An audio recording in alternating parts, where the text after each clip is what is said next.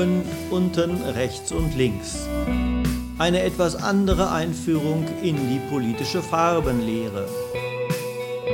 Ein Podcast verfasst von Andreas Fisan, Alois Stiegler und Manfred Pratz. Der Text ist erschienen im VSA Verlag Hamburg 2023.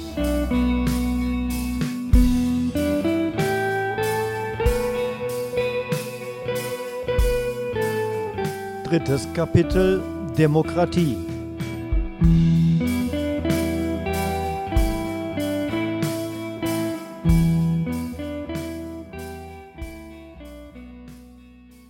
Freiheit und Gleichheit des Marktes.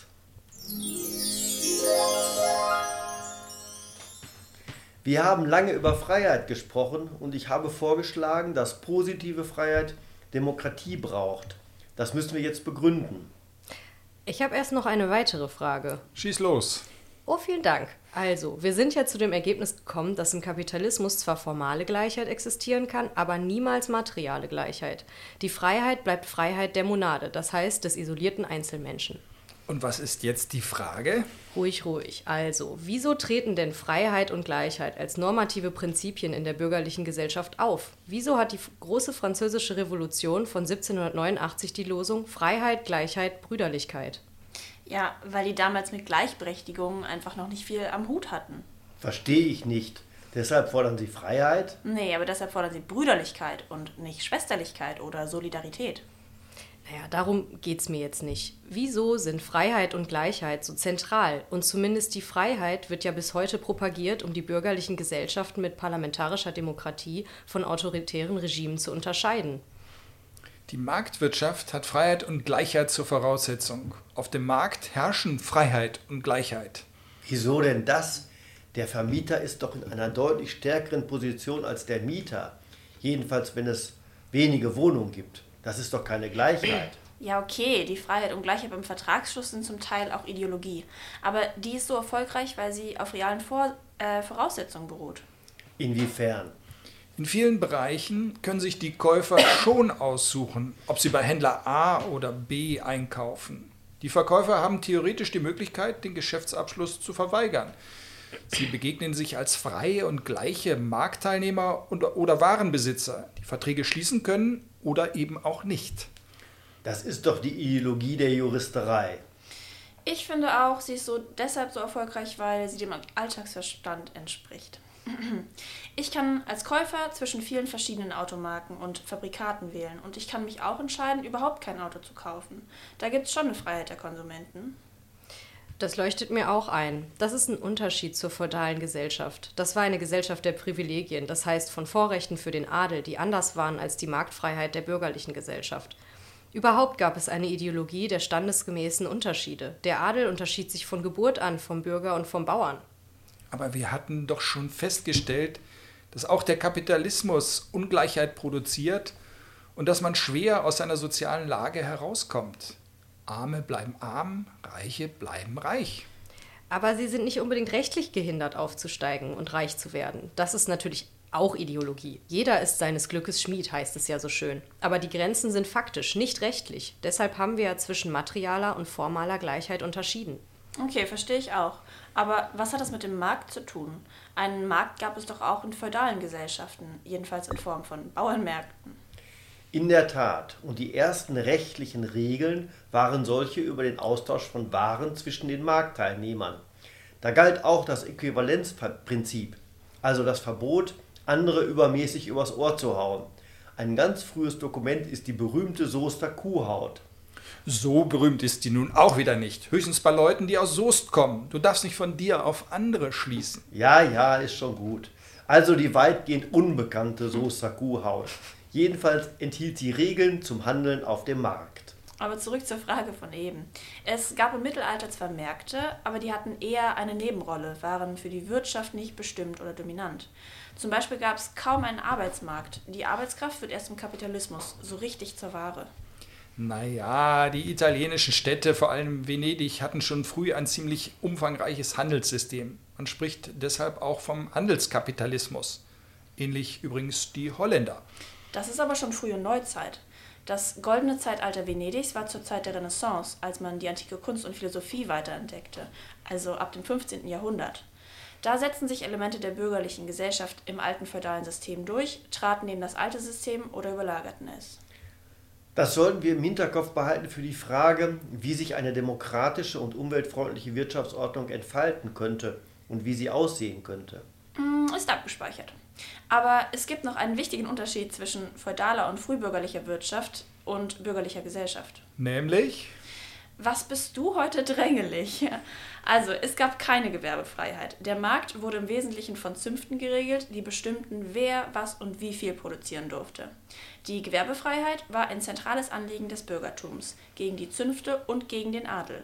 Die Arbeitskraft wurde insofern frei, als die Bauern nicht mehr an den Grund und Boden gebunden waren, nicht mehr Untertanen des Landbesitzers waren, sondern oft von ihrem Boden verjagt wurden. Marx spricht von doppelt freien Lohnarbeiter als typisch für den Kapitalismus. Er ist frei von Produktionsmitteln, nämlich von Boden und Maschinen, und frei von rechtlichen Verpflichtungen einem Herrn gegenüber. Will sagen, er kann und muss seine Arbeitskraft frei verkaufen.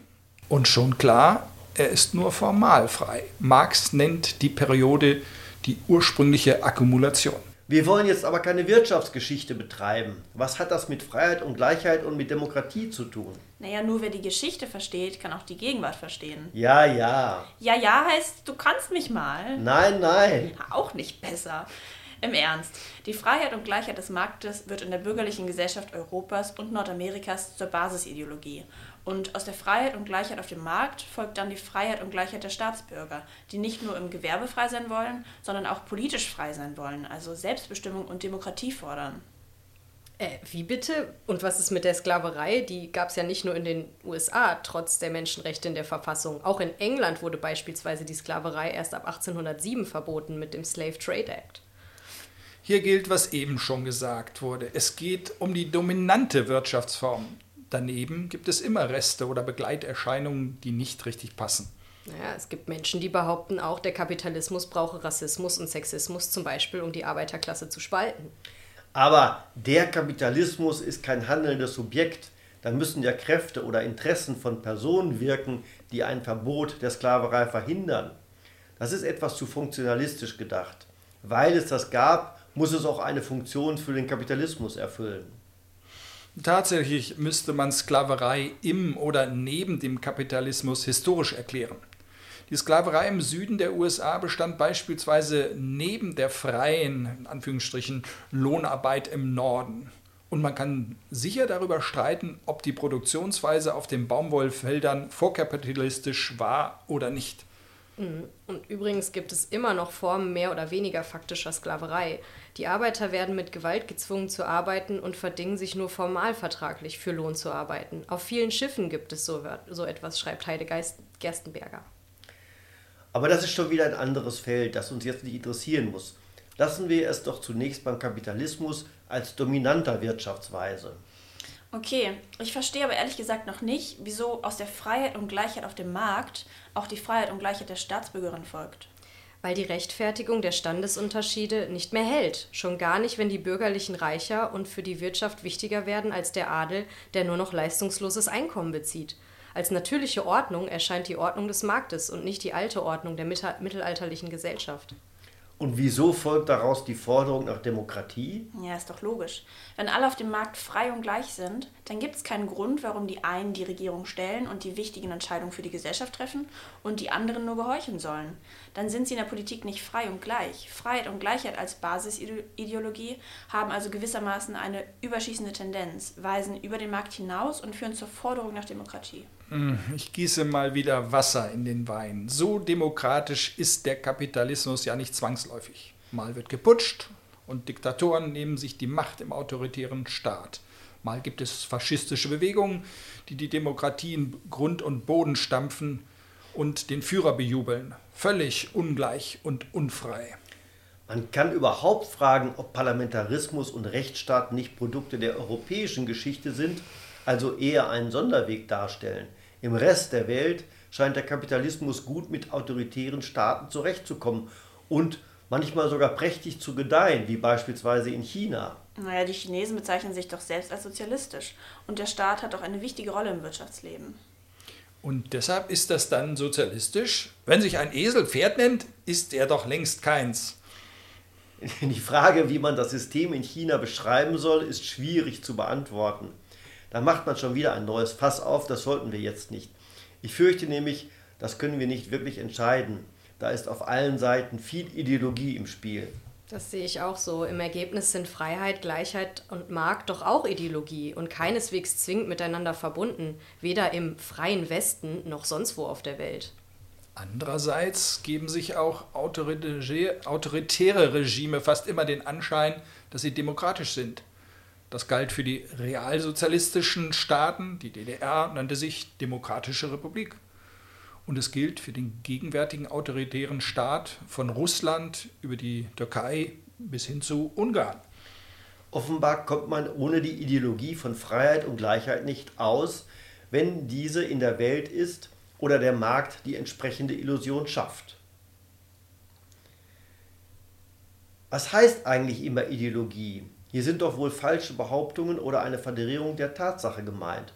Aber was ist Basisideologie? Stimmt die Vorstellung von der Wirklichkeit mit ihr überein? In der Tat, in der linken Diskussion gibt es zwei Begriffe von Ideologie.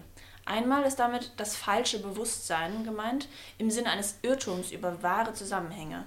Das andere Mal, zum Beispiel mit dem, was wir Basisideologie, ähm, also Basisideologie genannt haben, ist das Selbstverständnis der Gesellschaft von sich selbst gemeint. Das erkennt zwar nicht zwingend die tieferen Strukturen, Widersprüche und Schönfärbereien, es reflektiert aber dennoch den Zustand der Gesellschaft.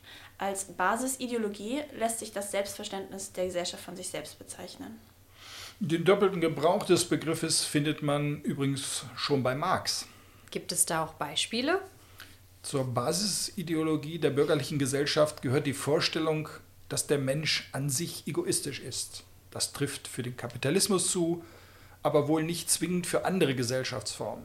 In einer Urgesellschaft konnte man sich den heutigen Egoismus wahrscheinlich nicht leisten, wenn man überleben wollte. Die Vorstellung ist also für den Kapitalismus, Kapitalismus richtig und trotzdem trifft sie nicht zwingend den Kern der Sache. Und falsches Bewusstsein finden wir beispielsweise auch im National, äh, Nationalismus, also der Meinung, die Deutschen seien an sich besser als etwa die Italiener. Richtig ist natürlich, dass sich die kapitalistischen Gesellschaften in Nationen organisieren, was dieses falsche Bewusstsein überhaupt erst ermöglicht. Okay, verstanden. Freiheit und Gleichheit bezeichnen dann so eine Basisideologie der bürgerlichen Gesellschaft, weil sie eben auf dem Markt wirklich existieren aber sie werden überhöht und es wird so getan, als seien sie Grundprinzipien der Gesellschaft. Ja, stimmt ja, dass Freiheit und Gleichheit den Kapitalismus etwa von der feudalen Gesellschaft unterscheiden. Im Feudalismus gab es zum Beispiel keine Gewerbefreiheit. Die Basisideologie trifft also einen wahren Kern. Sie wird falsch, wo von faktischen Ungleichheiten und Zwängen abgesehen wird. Aber darüber sprachen wir ja schon. Demokratie, was ist das?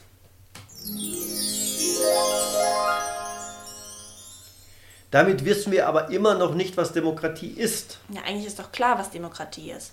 Nämlich die Herrschaft des Volkes. Demos ist das Volk und Kratos die Herrschaft.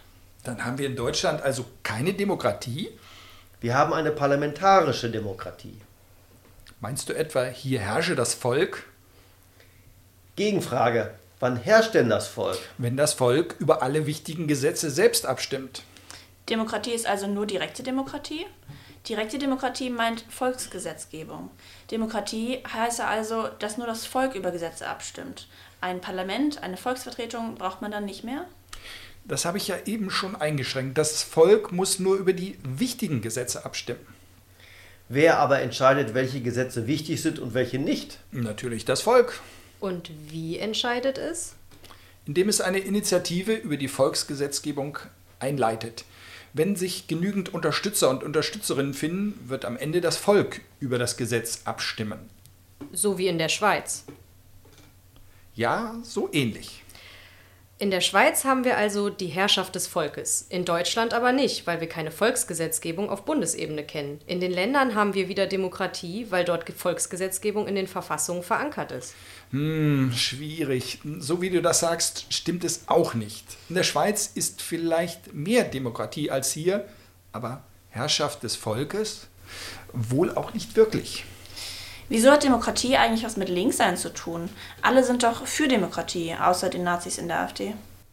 Vielleicht müssen wir die Frage etwas grundsätzlicher anfangen. Was spricht eigentlich für Demokratie? Wie wird sie begründet?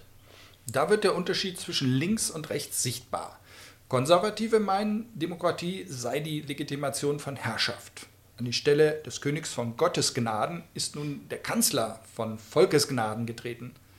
Einmal Kanzler darf er oder sie aber herrschen. Schlimmer noch, das Volk soll ja nicht dazwischenfunken. Personalvertretung ist nach dieser Auffassung undemokratisch und nicht ein Mehr an Demokratie, nämlich in der Verwaltung. Und was verstehen Linke dann unter Demokratie? Hm, ich würde sagen eher die tendenzielle Aufhebung von Herrschaft. Es geht um Selbstbestimmung, also die Form, wie sich Freiheit im Kollektiv oder in der Gesellschaft organisieren lässt. Warum nur tendenziell? Hm, weil Herrschaft lässt sich nie ganz beseitigen, wird wohl richtig argumentiert. Immer wieder gibt es jemanden, die sich zur Wortführerin macht, also wegen ihrer Ausstrahlung größeren Einfluss hat als andere.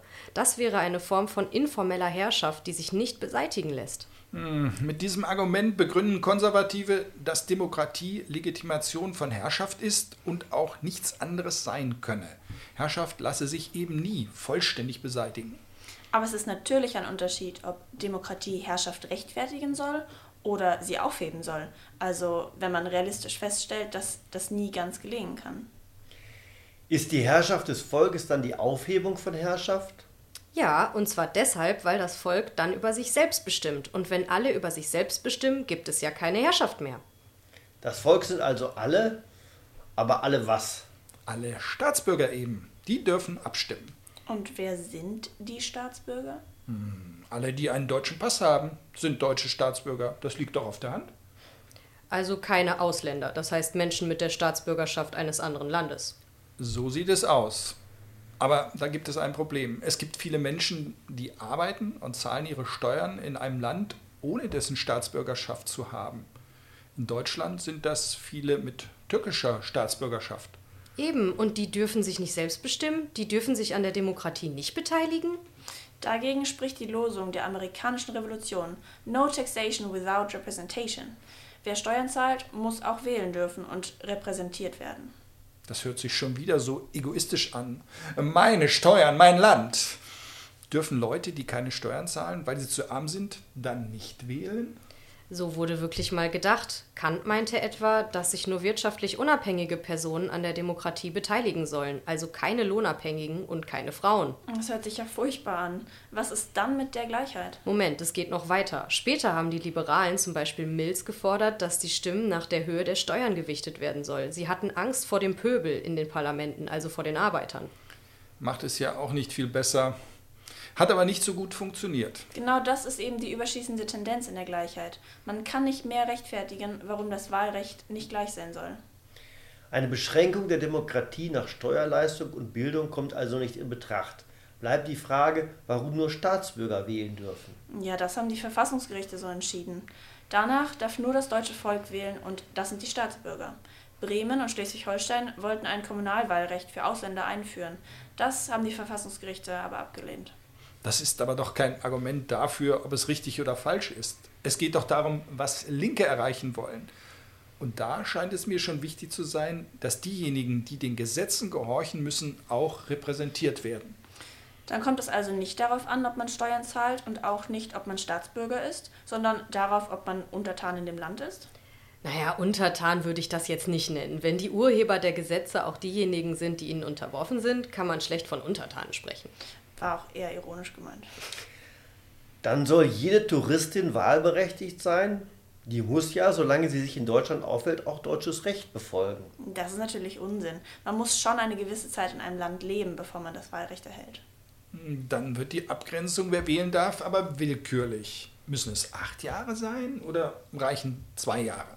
Ja, das ist bei Grenzziehung doch immer so. Ob man mit 21, mit 18 oder mit 16 wählen, wählen darf, ist doch eine mehr oder weniger willkürliche Grenzziehung. Umgekehrt kann man Fünfjährige schlecht wählen lassen.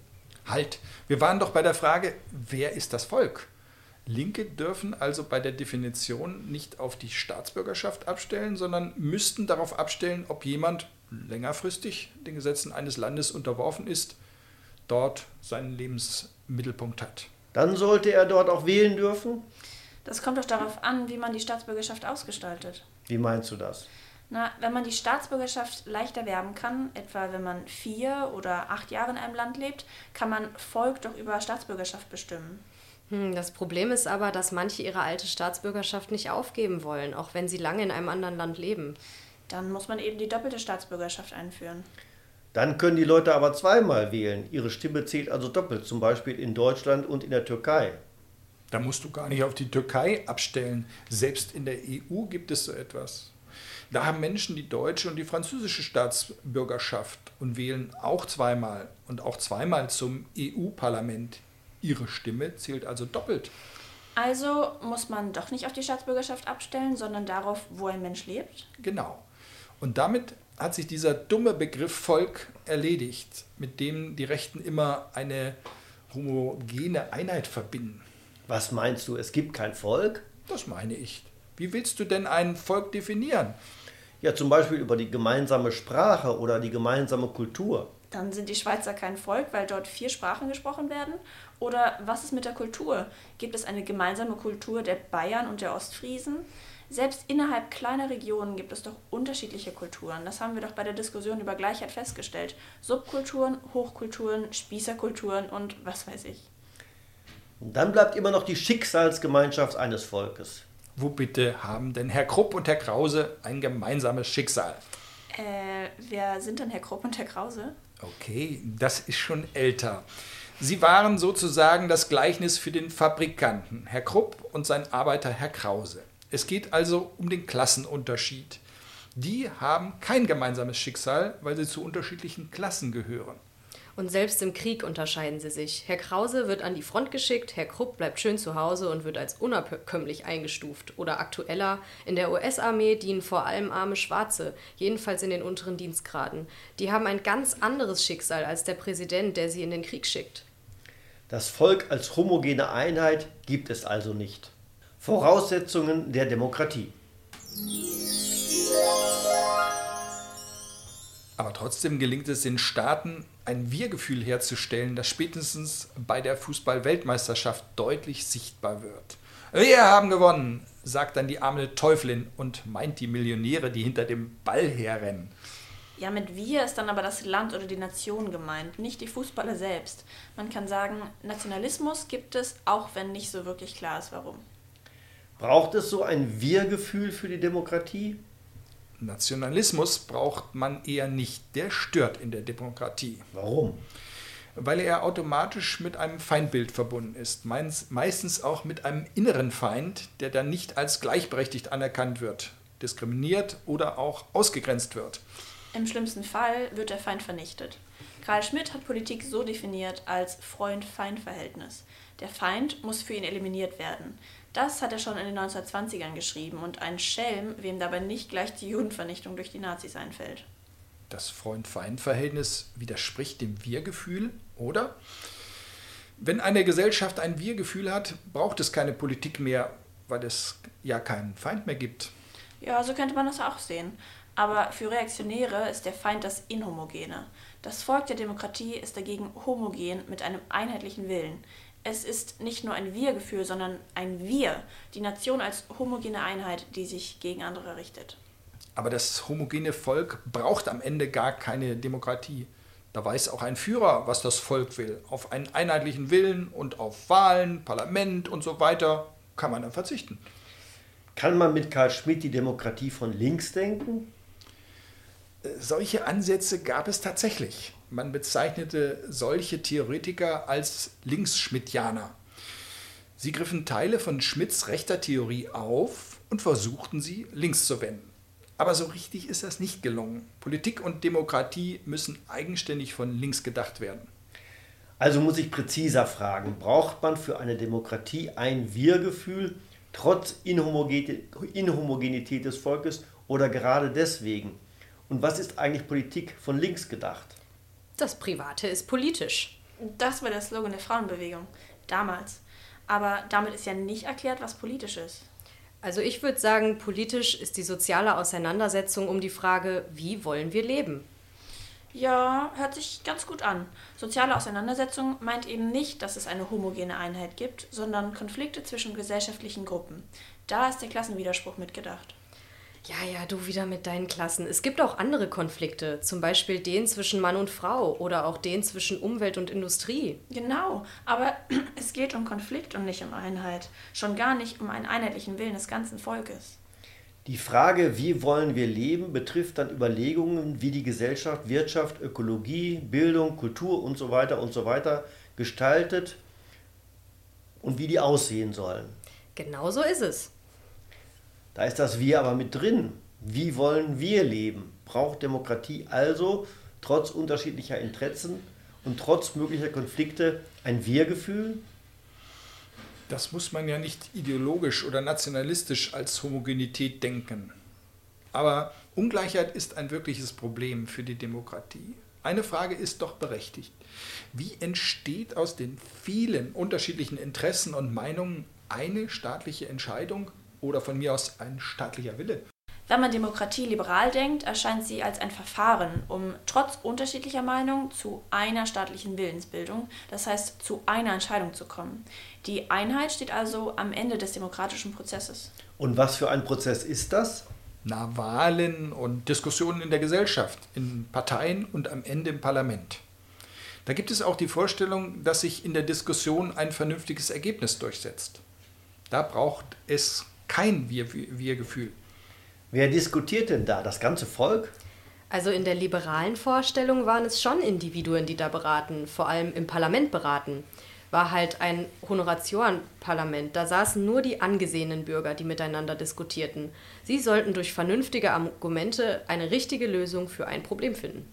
Angesehen aber wohl in Anführungsstrichen, oder? Ja, ja. Ja, und wie war es später? Äh, später hat vor allem Ernst Frenkel daraus die Diskussion von Parteien und Verbänden von Gruppen gemacht die schon die Meinung der Individuen zusammenfassen. Also die Gewerkschaften vertreten zum Beispiel die Meinung der arbeitenden Menschen? Genau, aus der liberalen Demokratie wurde dann die pluralistische Demokratie. Das ist die Pluralismustheorie. Ich nerve etwas und braucht man da ein Wir-Gefühl? Also mir scheint, dass man aus dieser Perspektive eher ein Wir-Gefühl innerhalb der Parteien bzw. innerhalb der Verbände braucht, aber eben nicht mit den jeweils anderen Gruppen. Die Demokratie versucht dann, den Konsens oder Kompromiss hinzukriegen zwischen den Gruppen mit unterschiedlichen Interessen. Mir scheint aber, das funktionierte nur nach dem Zweiten Weltkrieg ganz gut. Warum? Weil die gesellschaftlichen Unterschiede nicht mehr oder noch nicht wieder so krass waren. Also vor allem der Unterschied zwischen arm und reich und den Lebenschancen, die sich aus diesem Unterschied ergeben. Was meinst du mit nicht mehr oder noch nicht wieder? Manche sprechen für die Zeit zwischen 1945 und 1980 vom goldenen Zeitalter des Kapitalismus, weil es im weitesten Sinne Wohlstand für alle gab. Viele sprechen auch vom Fordismus. Vorher war die Gesellschaft ungleicher und nach 1980 mit der neoliberalen Wende wurde sie wieder ungleicher. Ja, darüber sprachen wir ja schon. Demokratie braucht also Gleichheit ebenso wie Freiheit. Auch das haben wir diskutiert. Empirisch kann man sich die Folgen der neoliberalen Ungleichheit anschauen. Die Gesellschaft fällt auseinander. Kompromisse werden immer schwerer. Statt Verständigungen gibt es Hass. Da hat es die Demokratie sehr schwer. Das beste Beispiel sind die USA. Da kann seit Trump fast nichts mehr entschieden werden, weil die Konflikte so grundlegend sind. Ja, und abstrakter formuliert, ein gewisses Maß an Gleichheit ist notwendig, damit Entscheidungen akzeptiert werden, damit Minderheiten nicht in die Fundamentalopposition gehen und die Spielregeln der Demokratie nicht mehr akzeptieren, weil sie im Grunde eh nicht mehr mitspielen dürfen.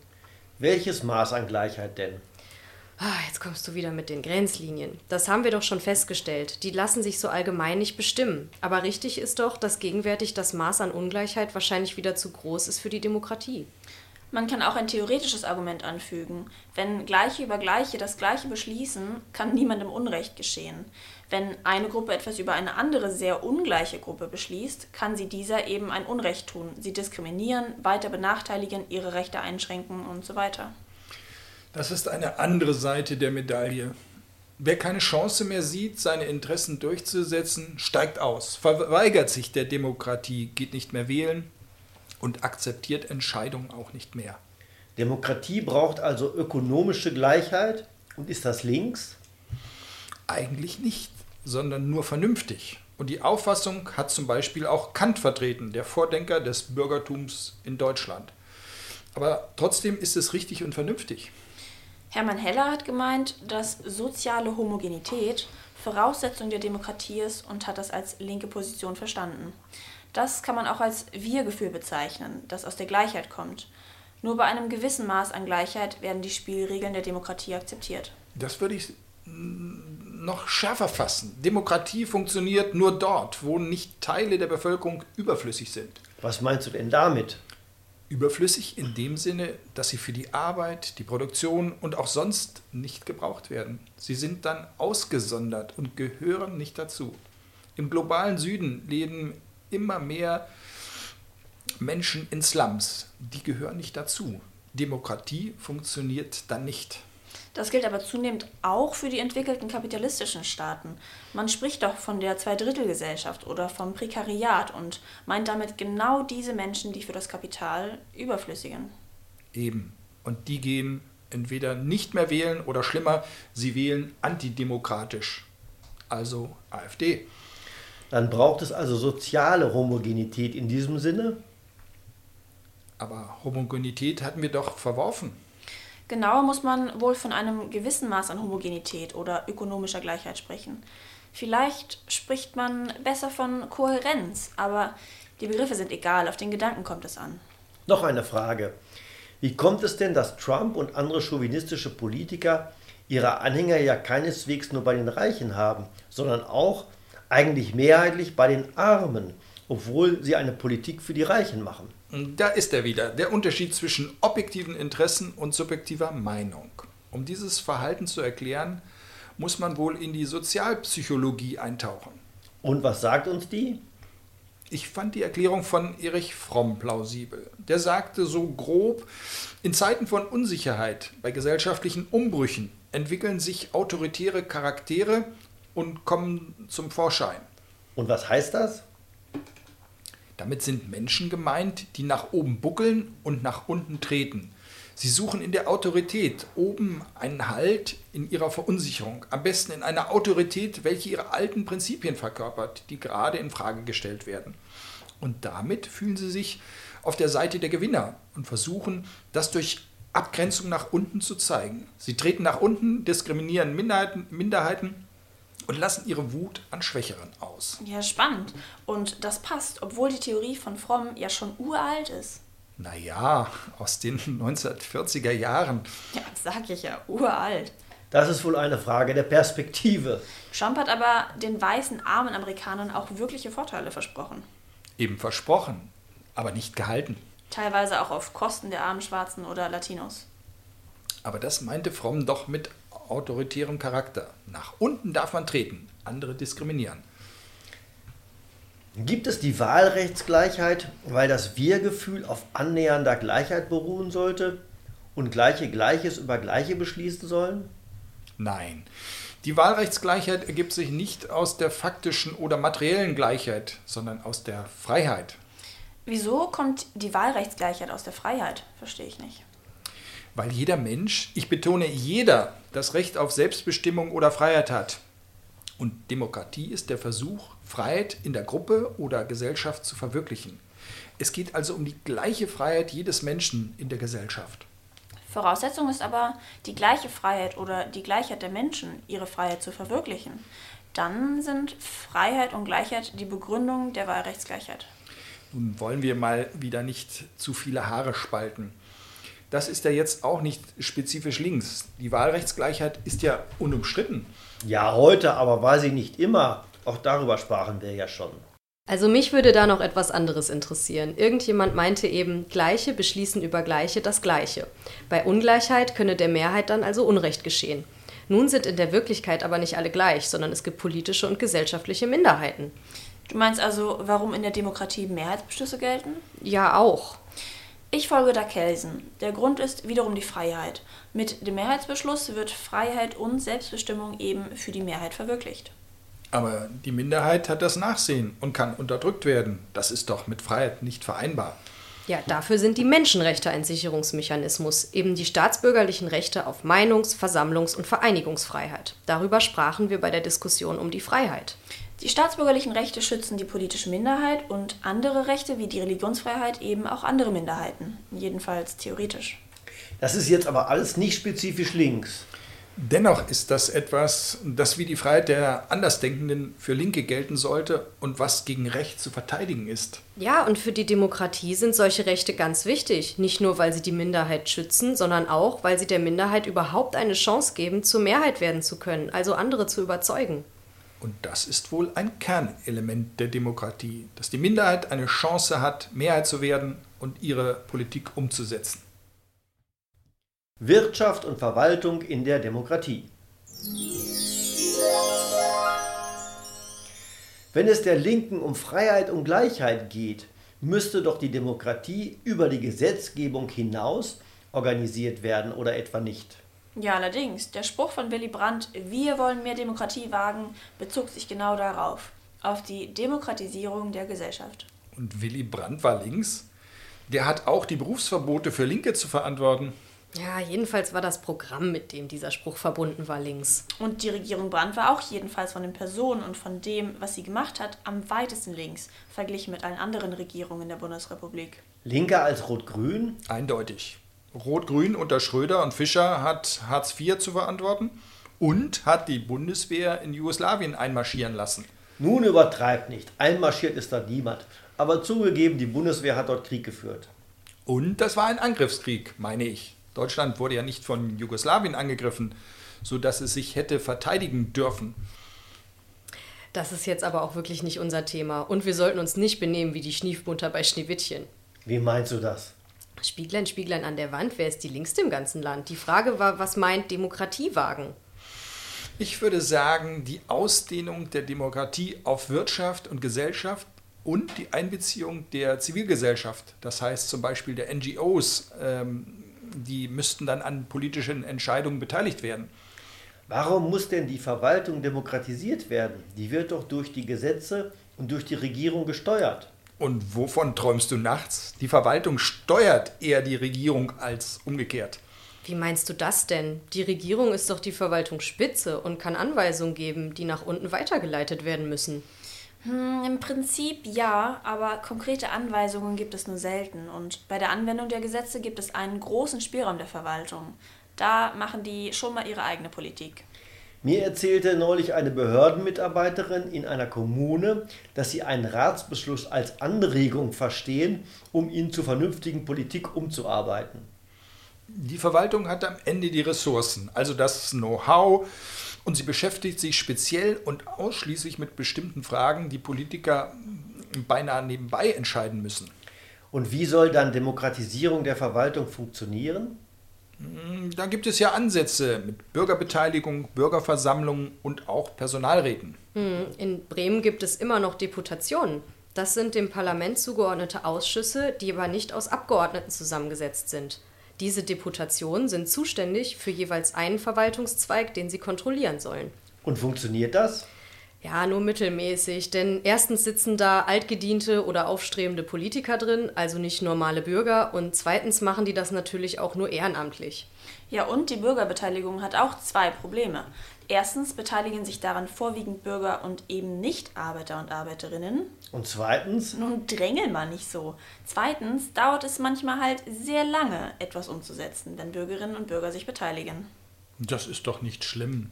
Es geht doch um gute und nicht um schnelle oder gar ökonomisch effiziente Entscheidungen. Doch natürlich ist das schlimm. Beispielsweise wird der Bau von Windkrafträdern oder auch von Stromleitungen für erneuerbaren Strom typischerweise von Eigenheimbesitzern verzögert. Und die ökologische Wende hat leider nur noch wenig Zeit. Möglicherweise braucht es neue Formen der zivilgesellschaftlichen Beteiligung. Das spricht aber nicht grundsätzlich gegen demokratische Beteiligung an Verwaltungsentscheidungen. Was ist nun mit der Wirtschaft? Die Demokratisierung der Wirtschaft ist nun eine klare linke Forderung. Warum das denn? Ja, weil Entscheidungen, zumindest solche von großen Konzernen, oft viel wichtiger für das Leben der Menschen sind als zum Beispiel Entscheidungen einer Kommune und manchmal selbst als solche vom Bundes- oder Landtag. Das stimmt. Wenn etwa ein großer Konzern seinen Standort verlagert, heißt das für die Beschäftigten, dass sie ihre Arbeit verlieren und eventuell wegziehen müssen. Ja, und nicht nur das. Der Bäcker in dem Gebiet verkauft möglicherweise weniger Brot und der Kfz-Händler keine Autos mehr. Ja, und abstrakter gedacht, so eine Entscheidung wirkt oft auf die wirtschaftliche Struktur einer ganzen Region und es ist ein Unding, dass die einzelnen Eigentümer allein entscheiden dürfen. Richtig, die Ökonomie ist längst zu einer Macht geworden, die der Politik ihre Gesetzmäßigkeiten aufzwingt. Was heißt jetzt die Ökonomie? Meinst du einzelne Unternehmen? Nein, die Gesetze der kapitalistischen Ökonomie haben sich verselbstständigt. Die Politik spricht dann von Sachzwängen, denen die Demokratie folgen muss. Und was sind die Gesetze der kapitalistischen Ökonomie? Kapital muss sich verwerten. Sehr witzig, was heißt das denn? Das weiß doch jeder. Wer sein Geld zur Bank trägt, will Zinsen haben. Wenn die mal gestrichen werden, fangen alle an zu jammern. Wegen der Inflation würde das Geld immer weniger. Ja, und genauso will auch der Kapitalist, der sein Geld in Unternehmen anlegt, Geld verdienen, also Profit machen. Das sind die Gesetze der kapitalistischen Ökonomie. Das wollte doch auch der Kaufmann im Mittelalter. Ja, hinzu kommt natürlich auch, dass die Wirtschaft als Konkurrenzwirtschaft aufgebaut ist. Das zwingt das Unternehmen mindestens gleich gut und gleich billig zu produzieren, sonst geht's pleite. Ja, und man kann noch weiter denken. Um Profit zu erwirtschaften und das zu einem konkurrenzfähigen Preis, muss ein Unternehmen immer weiter wachsen. Wachsen oder untergehen ist das Gesetz des Kapitalismus. Ich würde sagen, die industrielle Produktion gehört auch zum Kapitalismus. Ja, das galt sicher für seine Ursprünge. Die Fabrik folgte der Manufaktur, was ein qualitativer Sprung war. Aber der Anteil der Industrie an der Wirtschaftsleistung sinkt in den kapitalistischen Zentren beständig. Man spricht von der Dienstleistungsgesellschaft. Die ist aber immer noch kapitalistisch oder vielleicht noch kapitalistischer. Jetzt muss nicht der einzelne Unternehmer Gewinn machen, sondern das Unternehmen muss für Aktionäre und Investoren Gewinn machen. Aber lässt sich das wirklich ändern? Solche Gesetzmäßigkeiten entstehen doch aus der Natur der Sache. Ökonomie funktioniert eben so. Die gesellschaftlichen Systeme folgen halt ihrer eigenen Logik, behauptet Luhmann. Natürlich kann die Politik keine Naturgesetze ändern, aber die Gesetze der Ökonomie und der Gesellschaft sind von Menschen gemachte Gesetze und die sollten demokratisch erzeugt werden. Die Kapitulation vor den selbst erzeugten Zwängen wird sonst zur Rechtfertigung der schlechten Wirklichkeit. Eben, eine andere Welt ist möglich. Es gibt Alternativen. Frau Thatcher und die Neoliberalen haben den Menschen nur eingeredet, There's no alternative. Übrigens ist für die Gesellschaft höchst relevant, wer entscheidet, wie und was produziert wird. Daran hängt die Frage der Umwelt, ob man umweltfreundlich produzieren kann oder nicht. Aber das soll der Markt doch regeln. Ja, eben nicht. Der Markt hat überhaupt keine Sensoren für Umwelt und Soziales. Der Markt reagiert nur auf Preise. Da hilft nur eins. Man muss die Unternehmen enteignen. Und wer wird dann Eigentümer? Ja, die Gesellschaft. Das heißt dann Vergesellschaftung des Kapitals. Aber wer ist die Gesellschaft am Ende? Wer trifft die Entscheidungen im Betrieb? Meist hat man gemeint, bisher gemeint jedenfalls, der Staat vertritt die Gesellschaft. Ja, prima. Die Bahn gehört zu 100% dem Staat und schaut euch mal an, was das für einen Mist macht. Aber erst seitdem sie wie eine Aktiengesellschaft funktionieren soll, also vor allem Gewinn erwirtschaften soll. Vorher war die Bahn pünktlich und hat mit dem Spruch geworben, alle reden vom Wetter, wir nicht. Und was sollte das bedeuten? Na, die Bahn fuhr auch bei Regen, Schnee und großer Hitze. Heute hat die Bahn vier große Feinde. Die da wären? Frühling, Sommer, Herbst und Winter. Sehr witzig. Aber was hat das mit der Unternehmensform zu tun? Ja, ist doch klar. Die Regierung Schröder-Fischer hat aus der Bundesbahn eine Bahn AG gemacht und die Pappnasen von Medorn wurde Chef. Der meinte, man könnte die Bahn so betreiben wie eine Fluggesellschaft. Seitdem klemmt es überall. Ja, und statt den Güterverkehr auszubauen, hat die Bahn ein Speditionsunternehmen gekauft, um Güter auf der Autobahn zu befördern. Ökologischer Irrsinn ist das.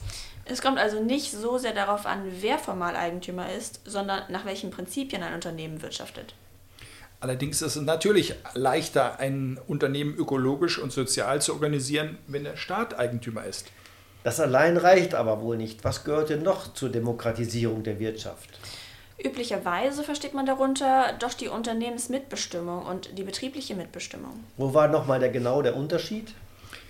Betriebliche Mitbestimmung findet, wie schon der Name sagt, im Betrieb statt, nämlich durch den Betriebsrat und nach dem Betriebsverfassungsgesetz. Und dieses Gesetz bestimmt und beschränkt die Angelegenheiten, bei denen der Betriebsrat ein Mitsprache und manchmal ein Mitentscheidungsrecht hat.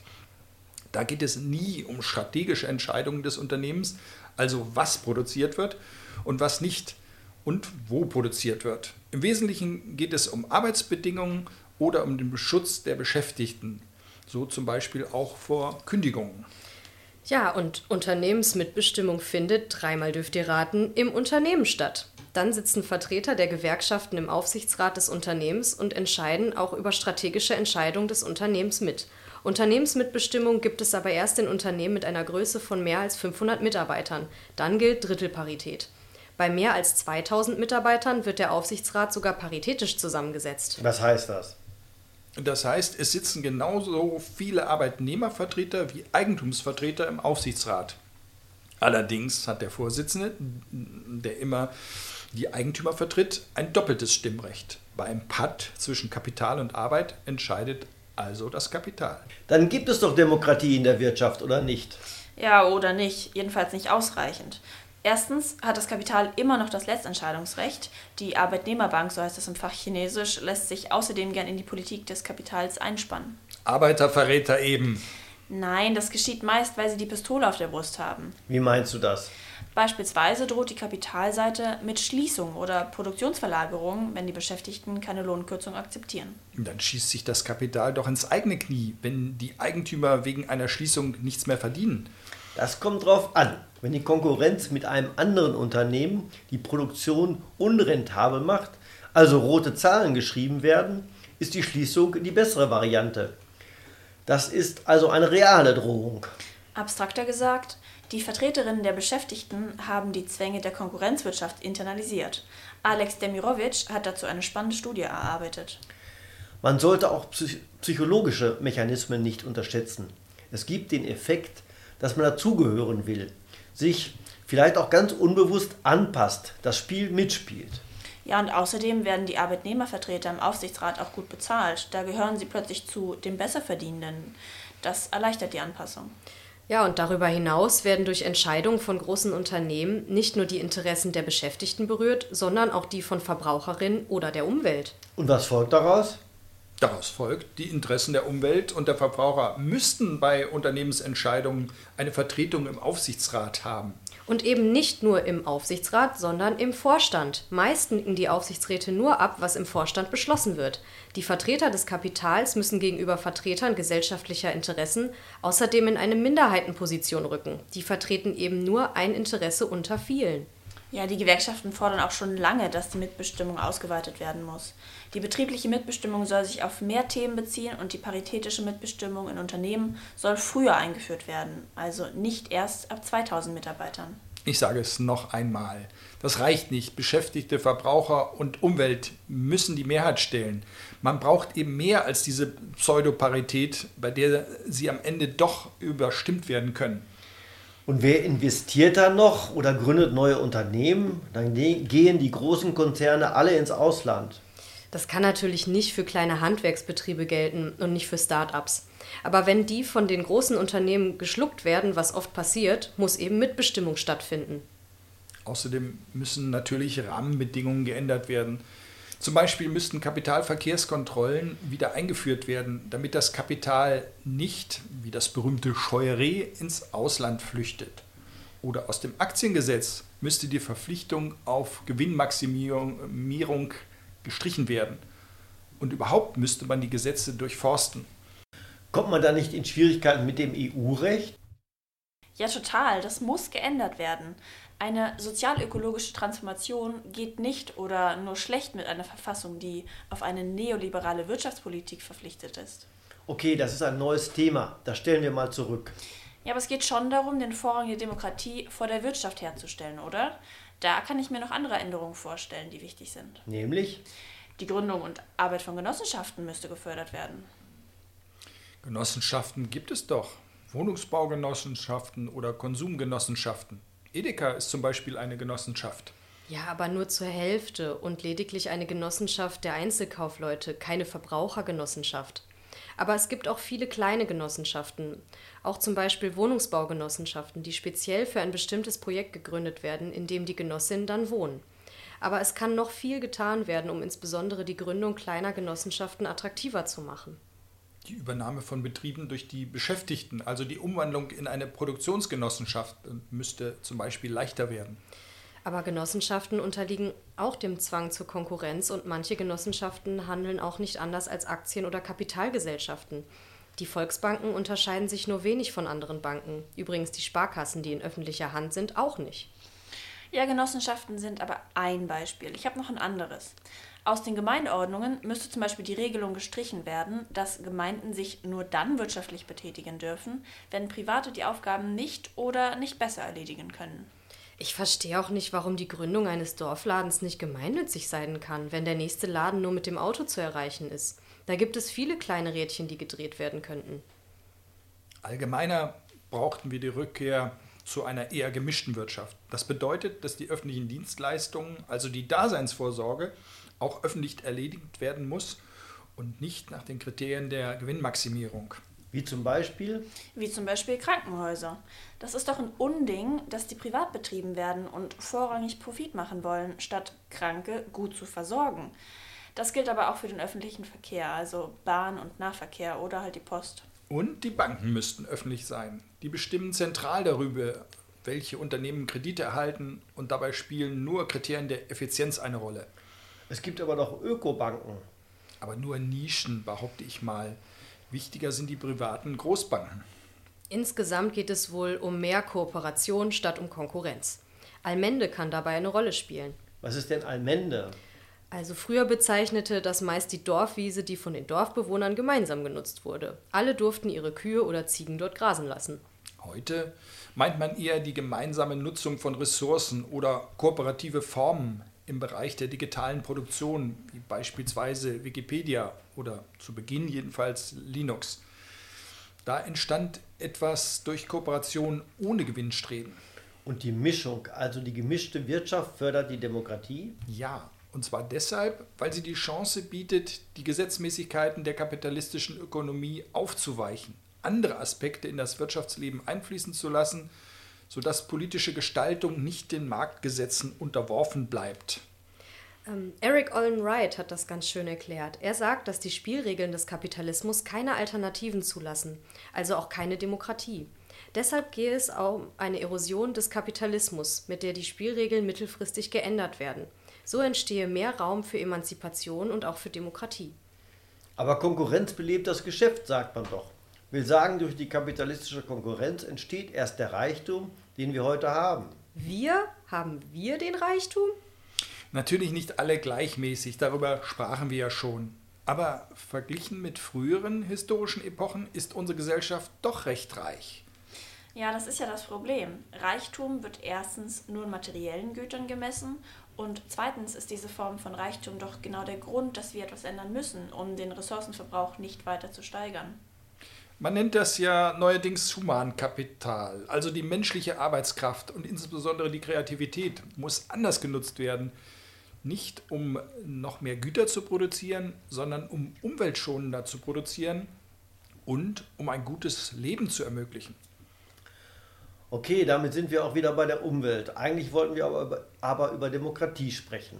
Mich würde aber noch interessieren, ob Demokratie von links nicht anders organisiert werden kann oder muss als durch Parlamentarismus. Ich meine zum Beispiel durch direkte Demokratie, Rätedemokratie oder auch durch Bürgerräte. Direkte Demokratie gibt es ja als Ergänzung zum Parlamentarismus, etwa in der Schweiz oder in Kalifornien. Das ist nicht spezifisch links, darüber sprachen wir ja auch schon. Aber wieso schreien dann die konservativen Juristen laut auf, wenn man Volksgesetzgebung auf Bundesebene fordert? Sie fürchten das Volk immer noch. Und besonders fürchten sie ein politisiertes Volk. Jedenfalls die Ergebnisse von Volksabstimmungen sind nicht so links und man muss fürchten, dass die Todesstrafe wieder eingeführt wird, wenn das Volk in der richtigen oder falschen Situation abstimmt. Aber vom Ergebnis kann man schlecht auf die Demokratie schließen. Auch das Parlament trifft falsche Entscheidungen. Ja, und es gibt noch ein Problem, das sichtbar wird bei der Volksgesetzgebung auf Landesebene. Besser gebildete und ökonomisch besser gestellte Gruppen haben viel größere Chancen, eine Volksabstimmung zu initiieren und diese Gruppen sind auch bei den Abstimmungen zahlenmäßig stärker vertreten. Und was folgt daraus? Ja, ist doch klar, für die Unteren funktioniert die Repräsentation durch Abgeordnete oder andere Vertreter besser. Andererseits zeigen Übersichten über die eingeleiteten und auch erfolgreichen Volksgesetzgebungsverfahren ein etwa ausgeglichenes Verhältnis zwischen eher linken, sozialen oder eher rechten Initiativen. Aber grundsätzlich entspricht es eher dem Prinzip der Selbstbestimmung, wenn die Adressaten eines Gesetzes selbst darüber abstimmen und nicht nur Repräsentanten. Ja, das geht nur praktisch nicht immer. Dann käme niemand mehr dazu, richtig zu arbeiten. Und was ist mit der Rededemokratie? Nach den Revolutionen am Anfang des 20. Jahrhunderts, also 1917 in Russland, aber auch nach der Novemberrevolution 1918 in Deutschland, haben sich überall Räte gebildet, nämlich Arbeiter- und Soldatenräte. Wie funktionieren denn Räte überhaupt? Ja, das geht so. Bei Räten wählt eine untere Gliederung, also zum Beispiel die Beschäftigten eines Unternehmens, Delegierte für eine höhere Gliederung. Arbeiterräte wählten etwa in ihrem Betrieb Delegierte, die dann mit anderen, zum Beispiel auf kommunaler Ebene, den Arbeiterrat bilden und Delegierte für den Bezirk wählen und so weiter bis hinauf auf die nationale Ebene. Und noch abstrakter gesprochen, Räte wählen sich einen Vorstand und Delegierte für die nächsthöhere Ebene, zum Beispiel die Landesebene und so weiter, bis man auf der höchsten Ebene, also bei uns auf der Bundesebene angekommen ist. Wenn man mal die EU vergisst. Wir sprechen ja zunächst vom Prinzip. Aber dann gibt es ja auch rätedemokratische Elemente in der Bundesrepublik. Wie bitte? Das nennt sich doch parlamentarische Demokratie. Aber die Parteien, so das Grundgesetz, müssen demokratisch organisiert sein. Und deren Struktur entspricht doch eher einem Rätesystem als einem parlamentarischen System. Die Ortsvereine wählen Delegierte für den Unterbezirk, dort werden welche für den Bezirk gewählt und so weiter. Ja, in der SPD ist das so, das heißt doch noch nichts. Ja, in anderen Parteien heißen die Gliederungen nur anders. Das Prinzip ist aber ähnlich, auch wenn manchmal Gliederungsebenen übersprungen werden. Dann haben wir also eine Räterepublik? Das natürlich nicht. Aber auch rätedemokratische Elemente gibt es im Parlamentarismus. Die Modelle sind miteinander vereinbar und schließen sich nicht aus, ebenso wenig wie direkte und repräsentative Demokratie. Und haben jetzt Räte Vorteile gegenüber den Parlamenten? Ja, klar, denn die Delegierten sind viel direkter an die Meinung ihrer Basis gebunden. Meist gibt es auch mindestens implizit ein imperatives Mandat. Das heißt, die Delegierten werden von der Wahlversammlung verpflichtet, so und so abzustimmen. Wenn man nicht nur an Parteien denkt, sondern an Demokratie insgesamt, gibt es aber auch Probleme. Schließlich sind nicht alle Menschen Arbeiterin oder Soldat. Verstehe ich nicht. Na, abstrakter formuliert. Nicht jeder Mensch gehört zu einer Gliederung, die auch einen Delegierten wählt, zum Beispiel Hausmänner oder Solo-Selbstständige. Dann muss man wieder auf die territoriale Ebene zurückgreifen. Aber das ginge doch. Wäre aber kein Unterschied zu Wahlkreisen und man fängt sich möglicherweise wieder das Mehrheitswahlrecht ein. Ja, aber es gibt auch schon einen Unterschied zu Wahlkreisen. Man kann viel weiter untergliedern und im Wahlkreis nicht die Abgeordneten des Bundestags wählen, sondern erstmal Delegierte, die dann irgendwann die Abgeordneten wählen. Das wäre aber dann wohl ein indirektes Wahlrecht oder auch ein Wahlmännersystem. Das Grundgesetz verbietet das und man sieht in den USA, dass es halt auch nicht gut funktioniert. Warum nicht? Ja, weil beim Mehrheitswahlrecht, das man bei Wahlkreisen braucht, immer die Gefahr von Verfälschung besteht. Also unter den Wahlmännern und Frauen gibt es eine andere politische Mehrheit als bei den Wählern und Wählerinnen. Ein Teil der Stimmen fällt eben unter den Tisch. Aber das hat nichts damit zu tun, ob man territoriale Einheiten oder funktionale Einheiten, also Arbeiter- und Soldatenrede bildet, oder? Ja, das stimmt allerdings. Dann haben also gemischte Systeme wieder einen Vorteil. Das wird man wohl so sagen müssen. Und was ist mit den Bürgerräten? Was ist denn das nun wieder? Da werden Abgeordnete ausgelost und in den Rat geschickt, um dort zu einem bestimmten Thema zu beraten. Gelost werden repräsentative Gruppen aus der Bevölkerung. Also sind zum Beispiel Männer und Frauen zu gleichen Teilen vertreten. Professoren gibt es aber viel weniger als im Bundestag. Und was beraten die? Ja, die beraten immer ein bestimmtes Thema, also zum Beispiel, wie die Verkehrswende aussehen könnte. In Irland hat der Bürgerrat für eine Legalisierung von Schwangerschaftserbrüchen plädiert. Schließlich durften die Iren dann darüber abstimmen. Anders. In Deutschland hat der Bürgerrat zur Verteidigungspolitik für eine Erhöhung des Militärbudgets auf 2% des Bruttoinlandsproduktes gestimmt. Nicht sehr überzeugend. Jetzt schließt du aber wieder vom Ergebnis auf das Verfahren. Das haben wir doch schon bei der Volksgesetzgebung geklärt, dass man Demokratie nicht einfach danach beurteilen kann, ob einem das Ergebnis schmeckt. Ja, und die ausgelosten Bürgerräte sind repräsentativer zusammengesetzt als die Abgeordneten im Bundestag. Außerdem können sie unabhängiger debattieren, sind nicht an die Parteilinien gebunden. Aber in den Parteien setzen sich doch auch immer bestimmte Leute durch und übernehmen die Posten, werden also Abgeordnete. Und das sind vor allem und meistens Akademiker. Glaubst du etwa im Bürgerrat setzen die sich nicht auch durch? Ja, das glaube ich. Da gibt es andere informelle Ordnungen. Naja, ich bin nicht überzeugt. Glaubensfragen sollten wir aber nicht erörtern. Aber meinst du, dass die Debatten im Bürgerrat rationaler sind als in Parteien? Da wird doch über heiße Themen intensiv und lange diskutiert und das von Vollzeitpolitikern und Politikerinnen. Aber rational ist das nun überhaupt nicht. Da wird immer taktiert. Wen muss man durchsetzen, wen verhindern, bei wem muss man sich einschleimen, um etwas zu werden. Das hat doch mit rationaler Diskussion nicht viel zu tun. Und dann gibt es dann noch den, das hatten wir ja noch nie, Effekt. Und das steht äh, nicht im Programm das sind Argumente, die jede Diskussion töten. Ich glaube, du übertreibst ein bisschen. Und außerdem haben Berufspolitiker einen besseren Zugang zu Informationen als ein Bürgerrat. Der Bürgerrat kann sich Experten einkaufen oder er hört äh, vielleicht auf diese. Die Experten im Bundestag werden nur bestellt, um die Meinung der Partei zu bestätigen. Dann haben wir immer noch ein Problem mit der Repräsentativität. Auch wenn ausgelost wird, ist so ein Bürgerrat in seiner politischen Meinung nicht repräsentativ. Deshalb entscheidet der Rat ja auch nicht, sondern macht nur Vorschläge. Das allerdings äh, nimmt ihm auch viel seiner Bedeutung. Er ist ein Beratungsgremium neben vielen. Und entscheidend ist wohl auch, wer die Fragen stellt, die zu beantworten sind und wer die Experten aussucht, die gehört werden. Hm, das scheint mir auch so. Die Bürgerräte sind weder per se links noch rechts und auch nicht zwingend eine Erweiterung der Demokratie. Sie lassen sich auch für Public Relations benutzen, je nachdem, wer sie einberuft und wer die Fragen stellt. Ja, aber die Beispiele aus Irland zeigen schon, dass sie auch als Korrektur eingefahrener Debatten im Parlament dienen können. Also ein klares Unentschieden. Aber die Bürgerräte werden nicht vom Kapital eingekauft. Demokratie und Kapitalismus. Was meinst du damit? Meinst du, die Abgeordneten werden gekauft? Genau das. Dafür gibt es doch die ganzen Lobbyisten, die in Berlin und noch schlimmer in Brüssel rumlaufen. Ja, aber die Abgeordneten werden nur in sehr wenigen Fällen direkt bestochen, wenn du das mit Einkaufen meinst. Also sie erhalten nur selten Geld für ein bestimmtes Abstimmungsverhalten. Aber Geld fließt doch in großen Summen. Aber meistens als Spende an die Partei. Und das lässt die Abgeordneten unbeeinflusst? Ja, natürlich nicht. Deshalb wird ja von der Industrie gespendet. Übrigens am meisten für die FDP, dann CDU, CSU und nur die Linkspartei bekommt keine Spenden von der Industrie oder von Unternehmen. Ach was, das wundert mich nicht. Aber die Spenden sind nicht an ein Abstimmungsverhalten geknüpft. Es geht um eine allgemeine gute Stimmung oder darum, dass die Partei dem Unternehmen wohlgesonnen ist. Und was treiben die Lobbyisten sonst so? Was ist überhaupt ein Lobbyist?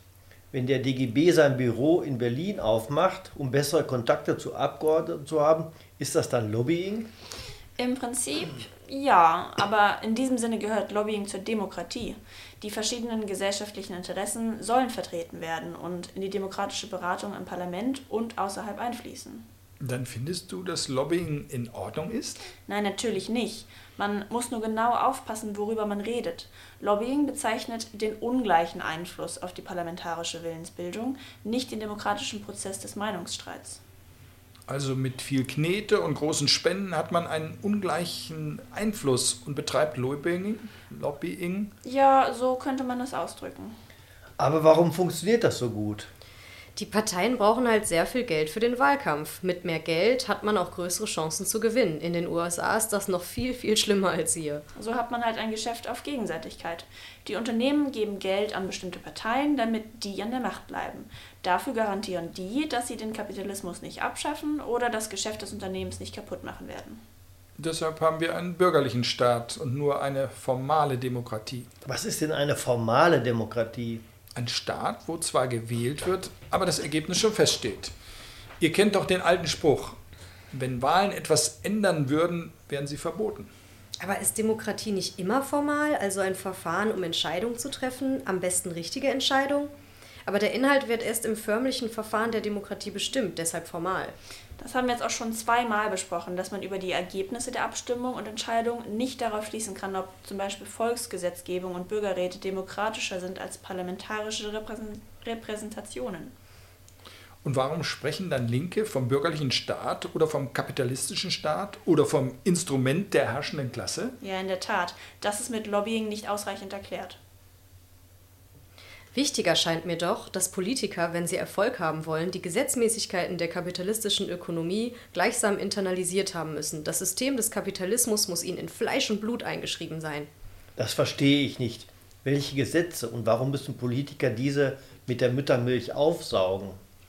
Mit der Muttermilch ja nicht. Das lernen sie auf dem Weg von unten links nach oben rechts. Er hat trotzdem welche Gesetze? Kapitalismus ist ein System der Konkurrenz und Geld muss sich verzinsen oder wie Marx sagte, Wert muss sich verwerten. Wichtig ist vor allem, dass der Kapitalismus Wachstum braucht. Wenn die Wirtschaft schrumpft, bedeutet das Krise und die will wirklich keiner haben. Genau. Aus der Notwendigkeit, dass sich der Wert verwertet, folgt ein Zwang zum Wachstum. Warum muss sich Kapital denn zwingend verzinsen? Ja, ist doch klar. Niemand legt sein Geld freiwillig irgendwo an, investiert in ein Unternehmen ohne die Aussicht auf einen Gewinn. Dann kann man sein Geld ja wirklich besser unter der Matratze stapeln. Da besteht wenigstens nicht die Gefahr, dass ich es verliere. Ja, aber auch darüber haben wir schon gesprochen. Ja, und wenn der Kapitalist keine Gewinne erwartet, zieht er sein Geld ab, entlässt Leute, stellt die Produktion ein oder was auch immer. Und die Wirtschaft kommt in die Krise. Und so ein Abschwung beschleunigt sich selbst. Warum das? Wenn Menschen entlassen werden, haben sie weniger Geld, etwas zu kaufen, dann lohnt sich die Produktion anderer Unternehmen nicht und wird ebenfalls zurückgefahren oder eingestellt. Und so hat man eine Spirale nach unten, die berühmte konjunkturelle Krise. Die lässt sich ja auch empirisch beobachten. Die Wirtschaft bewegt sich in Zyklen von Auf- und Abschwung, manchmal stärker, mal weniger stark. Und warum müssen Politiker diese Gesetzmäßigkeiten internalisieren, um Erfolg zu haben? Jetzt stell dich mal nicht ganz dumm an. Allein wenn eine Krise droht, erst recht, wenn Leute entlassen werden, wird die Politik verantwortlich gemacht und die Regierung wird abgewählt. Ja, außerdem werden die Steuereinnahmen geringer, der Staat muss sparen, kann viele Aufgaben nicht mehr wahrnehmen. Das merken die Menschen direkt oder indirekt und wählen anders. Okay, das leuchtet mir ein.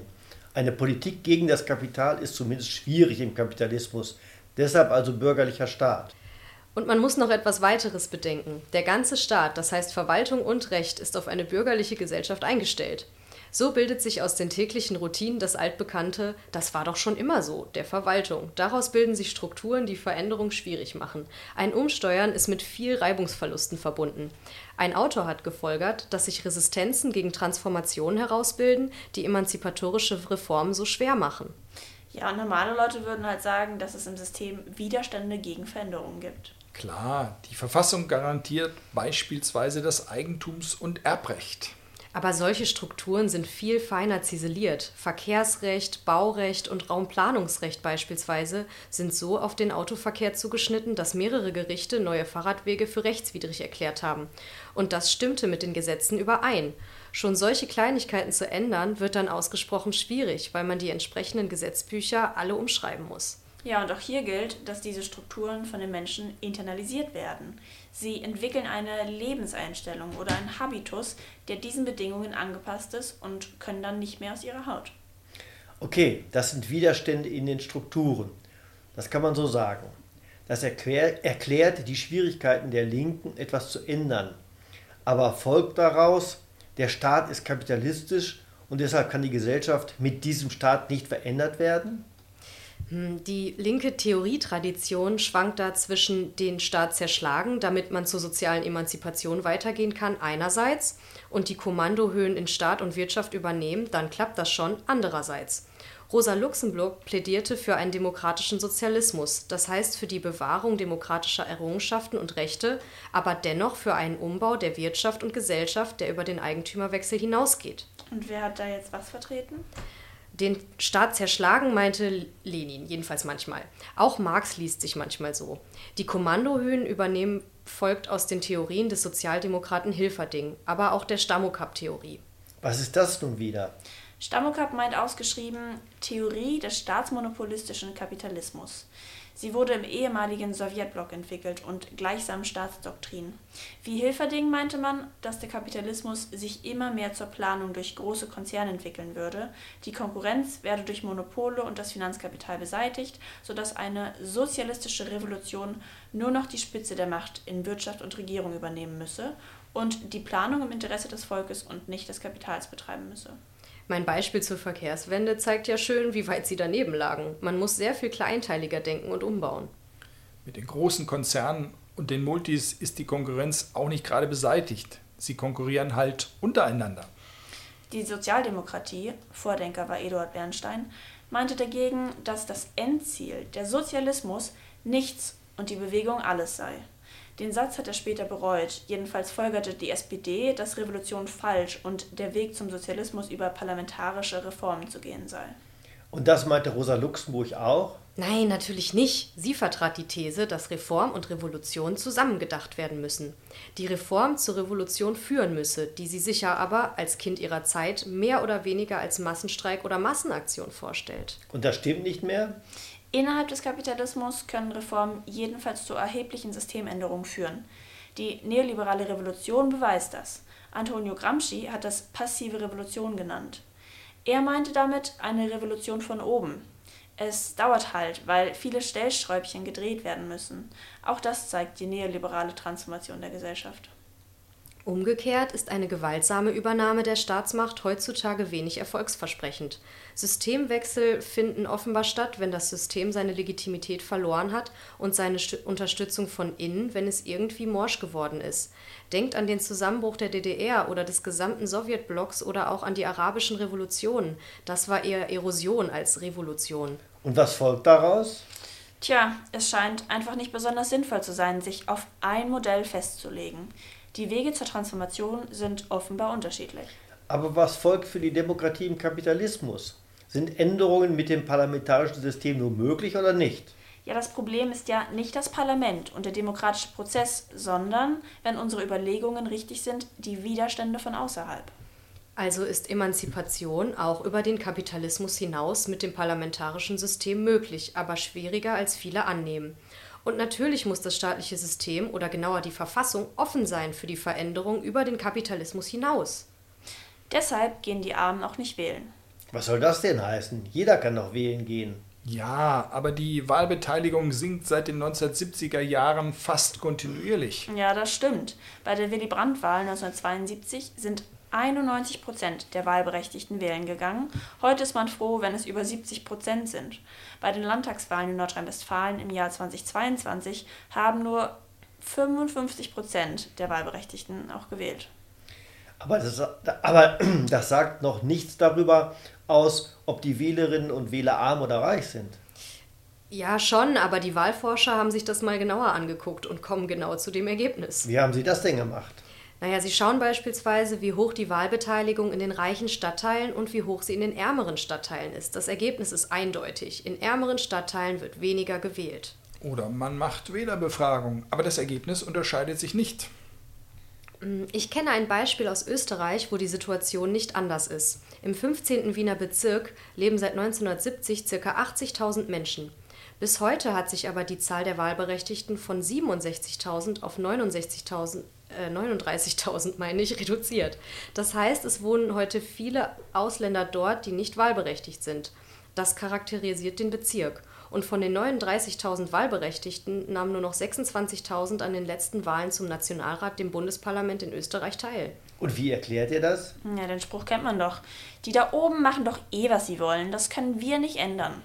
Anders gesagt, ärmere Menschen fühlen sich von der Politik einfach nicht mehr repräsentiert. Und das mit Recht, wenn man sich den Sozialabbau und die Arbeitsgesetzgebung der letzten Jahrzehnte anschaut. Außerdem hat sich die Sprache der Politik von der Sprache der Menschen immer weiter entfernt. Ein wirklicher Grund dafür ist insbesondere, es sitzen nur noch Akademiker im Parlament. Um es noch deutlicher zu sagen, den Politikersprech versteht oft kein Mensch mehr. Und dann ist es klug, nicht wählen zu gehen? Natürlich nicht. Eigentlich ist es dumm, aber die Leute interessieren sich einfach nicht mehr für Politik. Das ist ein echtes Problem für die Demokratie. Traurig. Aber nochmal was anderes. Jemand hat eben gesagt, dass Verfassungen für einen Politikwechsel offen sein müssen. Das ist ja klar.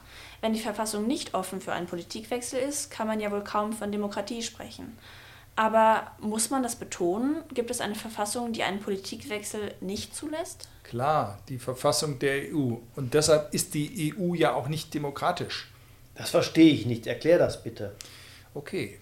Die EU-Verträge, also der derzeit geltende Lissabonner Vertrag, legt die EU fest auf offene Marktwirtschaft mit freiem Wettbewerb. Und was damit gemeint ist, wird in verschiedenen Vorschriften ausbuchstabiert. Oberstes Prinzip ist, Wettbewerbsverzerrungen, wie es so schön heißt, zu vermeiden. Was wir als gemischte Wirtschaft diskutiert haben, ist mit den Verträgen zumindest schwierig zu machen. Alles muss von der Kommission genehmigt werden oder ist direkt verboten. Ja, und hinzu kommt noch der Sparzwang, der mit den Verschuldensregeln etabliert wurde. Da wird im Grunde ein neoliberales Wirtschaftsmodell festgeschrieben, das nicht einmal Alternativen innerhalb des Kapitalismus zulässt. Man kann auch sagen, sie haben sich nicht nur den Kapitalismus in die Verfassung geschrieben, sondern auch die neoliberale Form des Kapitalismus. Ja, mit der sogenannten Kapitalverkehrsfreiheit steht selbst ein Verbot von Kapitalverkehrskontrollen und Beschränkungen in dem Text. Die braucht man aber manchmal sogar, damit der Kapitalismus reibungslos läuft. Und die braucht man erst recht, wenn man die sogenannten Freiheiten der Unternehmen einschränken will, etwa durch Stärkung der Mitbestimmung. Mit Kapitalverkehrsfreiheit können die immer drohen, auszuwandern und das machen sie dann auch.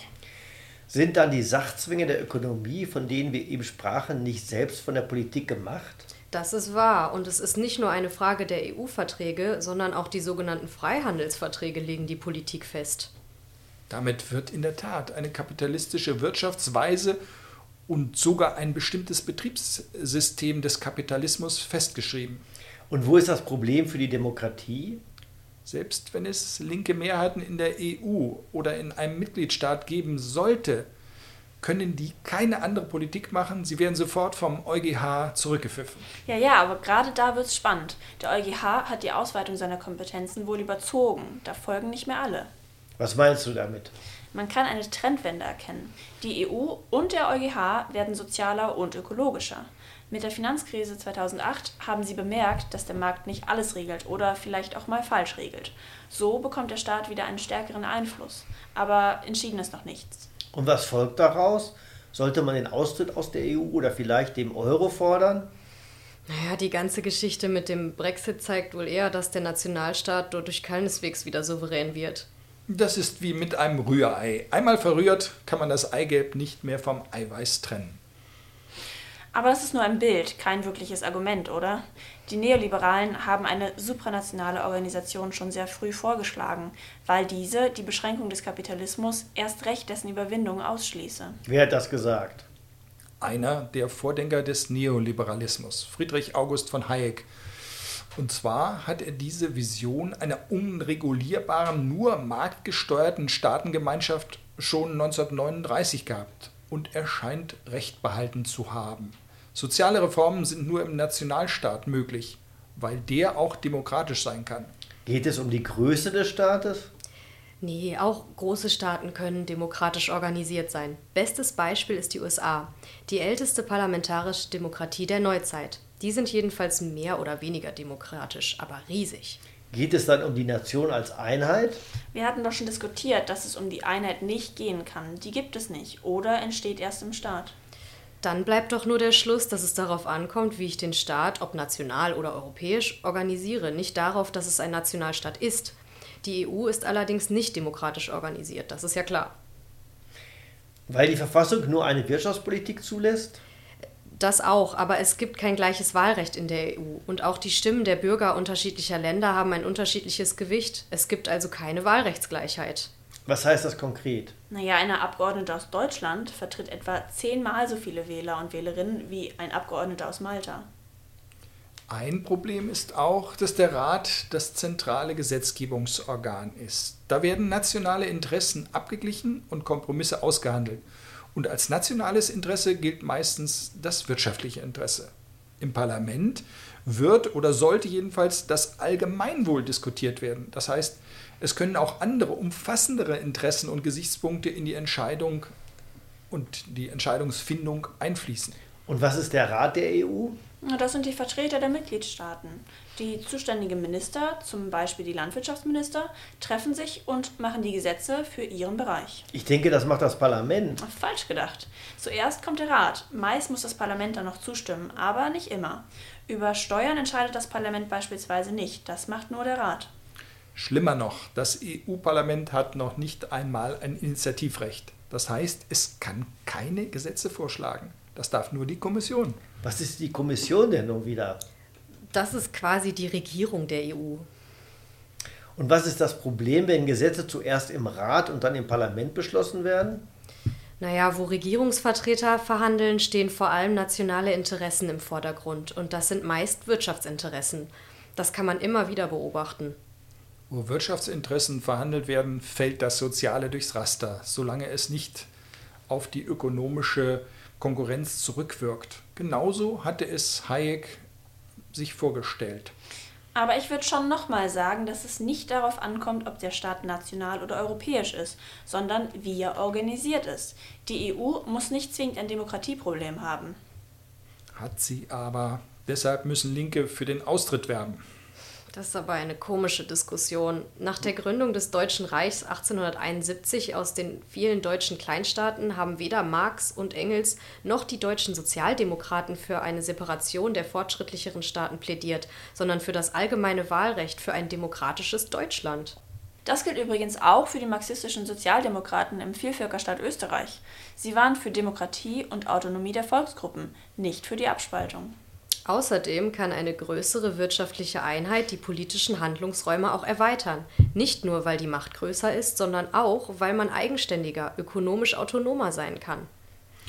In den 1970er Jahren hat die Linke diskutiert, dass emanzipatorische Politik in kleinen Nationalstaaten in einer globalisierten Ökonomie und vor allem äh, globalen Finanzwirtschaft nicht mehr möglich sei. Deshalb größere staatliche Einheiten erforderlich seien. Das war die Begründung für die EU von links.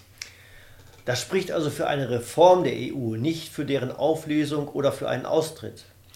Ah, aber eine Reform ist so gut wie unmöglich. Dafür kriegt man keine Mehrheiten. Ja, für einen Austritt in Deutschland aber genauso wenig. Und man verbündet sich, wie man beim Brexit sehen konnte, möglicherweise mit den Rechten, den Nationalisten.